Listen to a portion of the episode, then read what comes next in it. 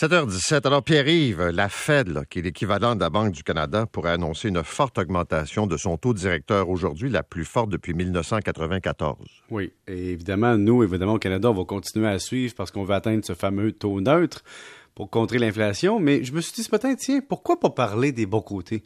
C'est un peu morose ces temps-ci. Hein? Donc, ça fait du bien là, dans la pluie de nouvelles grises un peu. Oui, parce que pour ceux qui sont fans de, moi j'étais taquin longtemps, Paul, en disant des certificats de pauvreté garantis oui. à CPG en disant, tu sais, quand tu fais 1% par année, tu bats pas l'inflation, même si ça monte, tu bats pas l'inflation, mais au moins, le bon côté, c'est que les taux sans risque augmentent si les taux d'intérêt montent, ça veut dire que ton CPG à la banque, tu vas te promener un matin, puis là, ils vont t'offrir du 3, 3,25% pour un an, puis tu vas dire, hein, 3% c'est Noël? Y a-tu des frigos dans le menu? Non, mais tu te dis, qu'est-ce qui se passe? Et là, je vais aller un petit peu plus loin. J'ai mon ami comptable qui m'appelle hier. Puis il me dit, hey, Pierre-Yves, quoi? As-tu pensé à telle affaire? Je t'ai raison, on va en parler.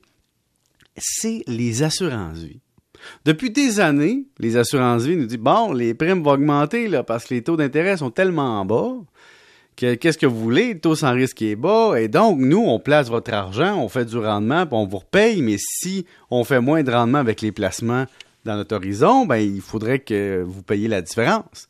Et donc, je m'attends peut-être, je m'attends, c'est une attente d'un comptable dans son sous-sol, à ce que les compagnies d'assurance, Paul, nous fassent un, petit cadeau cette année, c'est-à-dire revoient éventuellement leurs primes, parce que leurs projections vont être améliorées, hein, leur taux d'intérêt, leur rendement vont être meilleurs, peut-être pas sur des placements, mais sur des taux d'intérêt. Donc, est-ce que, par un hasard de la vie, quand je vais prendre, contacter une assurance vie, puis que les courtiers vont se mettre à nous proposer des prix, il y aura une concurrence et une réduction de certaines primes pour un risque équivalent parce qu'il y aura de meilleurs rendements sur les taux sans risque.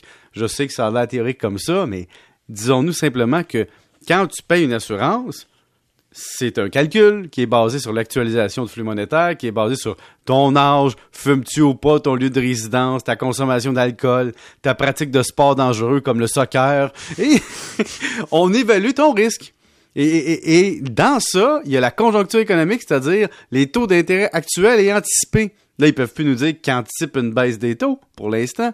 Et donc, ça, je trouve ça très intéressant et je pense que ça pourrait nous aider. Même chose pour les rentes viagères. Si vous achetez une rente viagère, ben, ça se peut que le, prix actualisé en date d'aujourd'hui soit peut-être, disons, un petit peu meilleur. Donc, j'essaie de mettre du soleil. Tu sais, comme Ginette Renault, là, des croissants de soleil pour déjeuner ce matin, puis dire, regardez, ceux qui ont de l'argent, qui ont plus de dettes, ben, vous allez avoir quand même une hausse de vos placements sans risque. Donc, voyez ça comme beau. Hein? Moi, j'essaie de mettre un peu de soleil. Euh, Pierre-Yves, on t'en remercie. Ah oui. Merci beaucoup. Là, euh, tu regardes euh, le projet de loi euh, rendant les retraités des créanciers prioritaires. Oui. Bon, c'est quoi? Explique le projet de loi. En fait, il y a un projet de loi qui est comme un consensus entre les partis au fédéral pour dire, hey, on va régler ça. White Birch et compagnie, Nortel, quand un régime à prestation déterminée est en déficit actuariel, c'est-à-dire que l'argent qu'il y a dans la caisse n'est pas suffisant pour couvrir l'obligation à la retraite des retraités selon le calcul d'aujourd'hui, puis qu'il y a une faillite, faudrait que les salariés, les, retraités, soient des créanciers prioritaires sur les banques et autres. L'entreprise, son créancier prioritaire devrait être son employé. Puis tout le monde, depuis plusieurs années, est assez d'accord avec ça. On se dit, ben oui, voyons donc, toute ta vie, tu travailles pour une entreprise, on te promet. Peux-tu passer avant la Banque Royale? Ben, c'est ça. On te promet, ils ont une dette envers toi. C'est du salaire différé. Tu as signé en bas de la feuille, ils ont signé. C'est un contrat. Pourquoi tu ne serais pas créancier prioritaire? Sur ce côté-là, Paul, on est tous d'accord. Moi, j'essaie juste de d'amener un petit bémol, c'est de dire si ça arrive. Mm-hmm. Ça, ça veut dire que les créanciers vont regarder les compagnies avec des régimes à prestations déterminées comme un risque supplémentaire. Ça, ça veut dire que les créanciers vont arriver avec des entreprises dont le régime à prestation déterminée actuel est en déficit actuariel comme plus risqué. Et donc, plus risqué égale prime de risque. Prime de risque égale hausse du taux d'intérêt quand tu veux te, te, financer comme entreprise. Et si ton coût de financement augmente, ça fragilise plus ton entreprise, évidemment. Ça augmente ton coût de financement, ça te rend moins concurrentiel. Et ton effet de levier est peut-être moins bon. Et donc, est-ce que ça encourage des entreprises à implanter un régime à prestations déterminées dans le futur?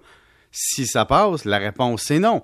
Là, je sais que je vais me faire traiter de sale capitaliste épouvantable qui parle de BABA qui oublie l'humain derrière ça. Je suis d'accord. Tout ce que je dis, c'est qu'il va y avoir des conséquences Et ça va être un clou de plus, selon moi, dans, dans les régimes à prestations déterminées. Mais il y en a de moins en moins. Il y en a de moins en moins. Puis, tu sais, mettons que tu es une entreprise que je nommerai pas, tu sais, qu'il y a des déficits actuels très, très importants, que ça influence ton bilan.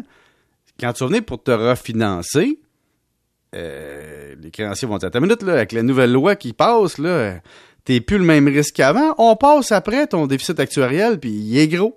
Et donc, peut-être qu'on sera moins tenté de te prêter à 6, ça va être 8 Ouais, mais là, 8% moi, ça va moins bien dans mes finances, puis ça va moins bien avec mes employés, donc je peux moins créer d'emplois. Donc, tu sais, mais je suis d'accord, au niveau technique, là, au niveau théorique, l'employé devrait être le premier créancier, parce que s'il y a un contrat de sa vie, puis que quand il arrive à la retraite, il n'y a plus de chance de se refaire, alors ça devrait être le premier créancier depuis le début des temps. Mais là, on est prêt avec un système qui existe. Donc, probablement qu'on va s'en aller de plus en plus vers des régimes, ben, comme c'est le présent, à cotisation déterminée. Puis le risque va être dans les mains de l'employé. Puis tout ça n'aura plus de risque au niveau de la retraite autre que celui que tu prends comme celui qui investit ou qui place son argent pour sa retraite. Merci, monsieur. Salut. Salut, bonne journée. 7h23. Autoroute des Laurentides.